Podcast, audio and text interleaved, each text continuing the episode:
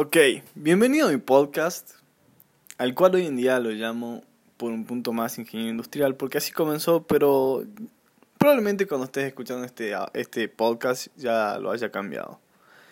Mi nombre es Santiago Sánchez Zambrano, más conocido como La Sanchera, y en este momento te voy a compartir algo que me parece fundamental para todas personas, para todas las personas, que si no lo están aplicando hoy en día, lo deberían comenzar a hacer, tanto en su ámbito personal como profesional. Y ¿de dónde, o sea, de dónde sale este tema? Principalmente este tema sale de que hoy en día me encuentro transitando un buen, un buen camino, un buen sueño, un sueño se podría llegar a llamar. Y pero también me gusta volver el tiempo atrás cuando cumplí mi primer sueño y qué me llevó a eso. Para los que no saben, bueno, para mí mi primer sueño fue eh, llegar al seleccionado de Salta y bajo mi perspectiva fue algo sumamente importante. Ahora bien, entre esas tantas cosas que, que hice, hay una que me acuerdo muy, muy, muy, muy patente de, de mi pasado. ¿Y cuál era? Principalmente mi objetivo en, en rugby era ser ala, o sea, ser esa persona que taclea mucho y que se destaca por una buena defensa, pero también tiene ciertas cosas de ataque, pero específicamente tiene que ser un muy buen tacleador. Y me acuerdo muy, muy, muy, eh, muy bien el día en que comienzo a entrenar y mi mente, en mi mente pasaban dos cosas. Seguramente en el podcast anterior que lo recuerdo lo dije. Y es que yo tenía que ser mejor tacleador que una persona que yo veía. Y tenía que atacar mejor que otra persona que yo veía. Entonces, yo ya, ya me había puesto la bandera de que tenía que aprender a taclear. Pero bueno, ¿a qué va con esto? Que hay algo muy curioso que yo hacía, que no lo he visto hacer a nadie más. Y era pedir feedback constantemente. ¿A qué me quiero referir con pedir feedback constantemente? Hacer un chupamedias. Seguramente hayas escuchado esta, esta analogía, de, no analogía, sino esta forma de decir a las personas que se ponen muy, muy en contacto con el superior, el entrenador, el más conocido en el ámbito de los profesores de colegio que están todo el tiempo ahí. Eh, chupando de las medias, hablando. Yo ahora quiero transformar ese chupar medias, que sí, probablemente haya personas que lo hacen con esas intenciones. Sin embargo, puede, puede haber personas que no lo hagan con esas intenciones y la única intención es la de, como lo dice acá en, en esta investigación que realicé, el feedback no es nada más y nada menos que una retroalimentación efectiva. Es una comunicación continua y productiva que lleva a las personas a una mejora constante en sus habilidades, con el fin de cumplir sus metas y sus objetivos. Entonces, ¿por qué por el hecho de que las personas patentaron que si vos te comunicas con un superior, con un mentor, con una persona, como es en el caso de los profesores, con una persona que en, ese momento era el caso del entrenador, te comunicas con ellos, te, te, tachan con un mal título. Yo quiero, no, yo le quiero dar de baja ese mal título. Y mostrarte que lo importante que es ese feedback. Sin ir más lejos, a lo que iba con todo esto es que yo estaba entrenando y me acuerdo patente que cada vez que yo era un tackle, a mis 15 años, cuando yo estaba recientemente, recientemente aprendiendo y las personas que han jugado conmigo al rugby dan fe de que una habilidad que yo tenía, y creo que la mejor y única habilidad que yo tenía, era el tackle y llegué hasta donde llegué gracias a eso yo cada vez que erraba un tackle, salía del entrenamiento lo miraba al entrenador y me acuerdo patente de decirle, ¿qué hice mal? Muchas veces la respuesta era no te estaba viendo. Entonces, ¿cuál era mi respuesta a esa respuesta? La próxima vez, cierro un tackle, voy a volver y te voy a decir, te voy a preguntar de vuelta. Volvía a ir, chocaba, me, me topeteaban, o sea, me tiraban al piso. Yo volvía al entrenador y le decía, ¿qué hice mal? El entrenador me decía, fíjate que no, no frenaste, no, no repiqueteaste, no estás eh, haciendo la pausa correcta. Entonces yo volvía, me ponía mi mente en proceso de hacer esa pausa e intentaba nuevamente. Y volví a errar. Y así es como yo volví a preguntar al entrenador qué había hecho mal en ese momento. Y así constantemente. Durante el entrenamiento y post entrenamiento, yo siempre volvía con el entrenador. Me hubiera gustado, o sea, si hubiera tenido la posibilidad de volverme con alguien más, probablemente me hubiera hecho el boludo y no hubiera ido a, no, me hubiera vuelto con esa persona para volverme con el entrenador. Y simplemente porque en esas charlas de vuelta se tocaban temas más libres, más tranquilos, más de la vida. Sin embargo, yo siempre volvía preguntando cosas de rugby, o sea, cosas de cómo yo podría mejorar. Entonces, dejemos de pensar que ser chupamedias está mal, porque ser chupamedias con el fin de mejorar a uno mismo está perfectamente bien. Ahora bien, ya tengo 22 a 23 años, ya me estoy poniendo viejo, definitivamente. Y eso estaba hablando, eso, entonces mi, mi mente es cómo transfiero ese pensamiento de que a mí me llevó a cumplir un sueño a hoy en día llevar a más personas a cumplir sueños. Y por eso es que hago este podcast.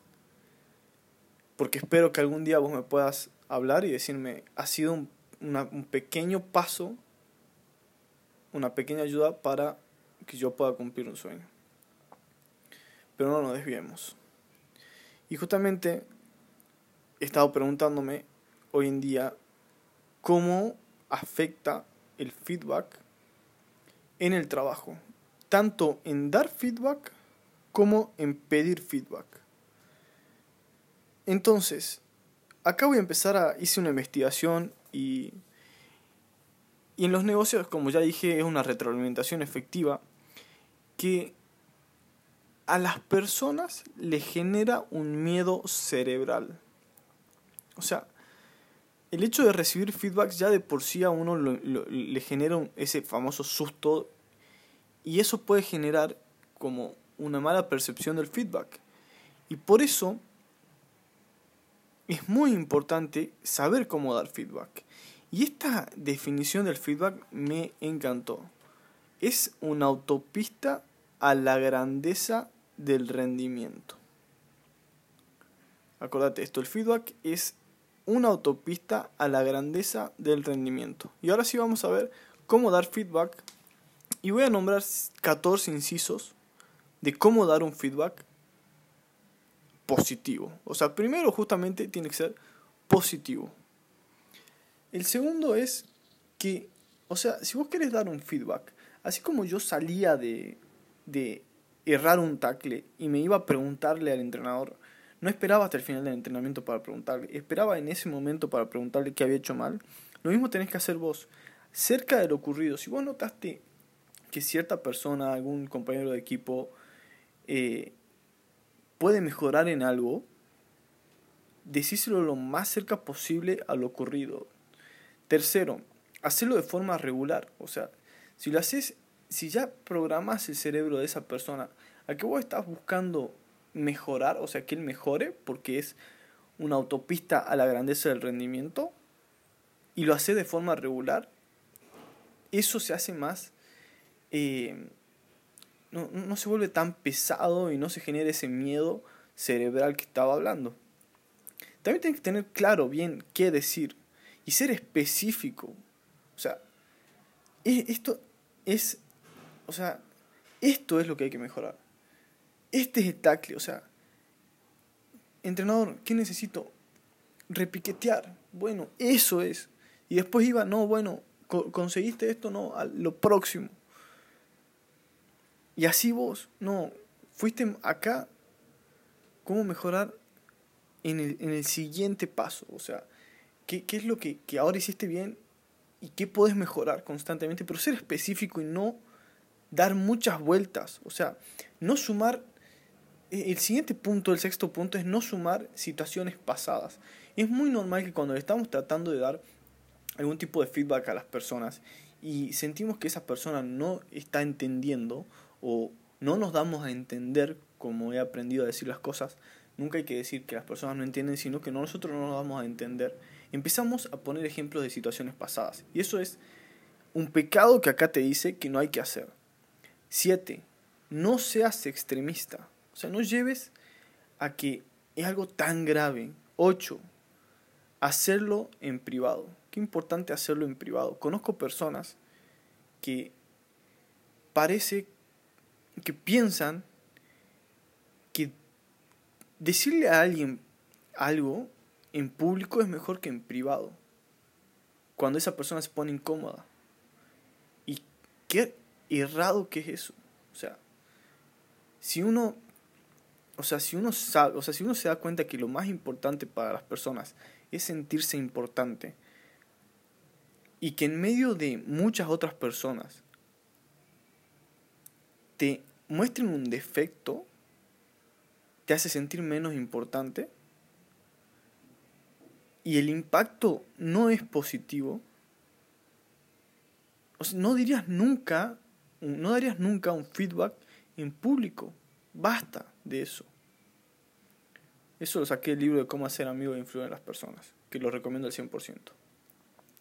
Siempre aclara, punto 9, siempre aclarar que es tu perspectiva. Esto también es sumamente importante. Cada vez que des un feedback, tenés que aclarar, mira, bajo mi, mi perspectiva, mis valores de vida, mis situaciones y cómo fui yo con vos y cómo vi la situación, esto me parece que puedes mejorarlo. Punto 10, y este lo agregué yo, no dejar que la persona desvíe el tema. Y esto me pasa muy seguido. O sea, a la hora de ser que vos estás siendo específico, estás diciendo que querés hablar de un tema en específico, si querés hablarle de cómo apretó mal la, la lapicera al poner el... Eh, cómo escribió, cómo, cómo hizo clic en el apartado derecho de la página y lo tendría que haber hecho eh, de tal forma o con el clic derecho, con el clic izquierdo, poniendo un ejemplo porque es lo que tengo más cerca, no te desvíes en que en que en otro momento o que era algo, o sea, no estoy siendo claro con este tema, pero creo que sí entendés, o sea, las personas tienen que, tenés que ser más específicas, estamos hablando de este tema, no lo desvíes, o sea, pasa muy seguido, che, estoy hablando de este tema, Estoy hablando de cómo atendiste un cliente. No estoy hablando de, cómo estás hablando del proceso de comunicación entre vos y, tu compañero. Estoy hablando de cómo atendiste al cliente. No, no te defiendas con otras cosas que no tienen nada que ver. 11. Comenzar con un dato positivo. Esto es sumamente importante y también está en cómo ganar amigos e influir en las personas. O sea, siempre hay algo para decirle, si atendió mal a un cliente, mira, comenzaste bien, mira, en este momento lo hiciste muy bien y después no digas. Eh, no digas esto de pero. O sea, no digo, pero esto. No, no. Comenzar con algo positivo y después y podrías haber mejorado en esto. Después, punto 12. Sugerencias específicas. También, o sea, volvemos a lo mismo ser específico en el tema, dar sugerencias específicas. 13. Hacer seguimiento. O sea, si le diste un feedback bueno, también eh, medir cómo va ese feedback. O sea, si le puedes decir, mira, eh, esto mejoró tanto, podrías haber mejorado más, cómo te sentís. Y después también algo muy importante es buscar la retroalimentación. O sea, no sé si, si mi percepción está bien. O sea, muchas veces a la hora de dar feedback es muy bueno ir a las personas, a otras personas que estén viendo desde otra perspectiva y preguntarles, hey, siento que tal persona pasa esto. Antes hablar con la, con la persona de la situación y después hacerse la pregunta, ¿realmente mi feedback fue bueno? ¿Realmente estoy viendo las, cosas de esta forma o estoy errado? Y luego, ya yendo a cómo pedir feedback, ¿no?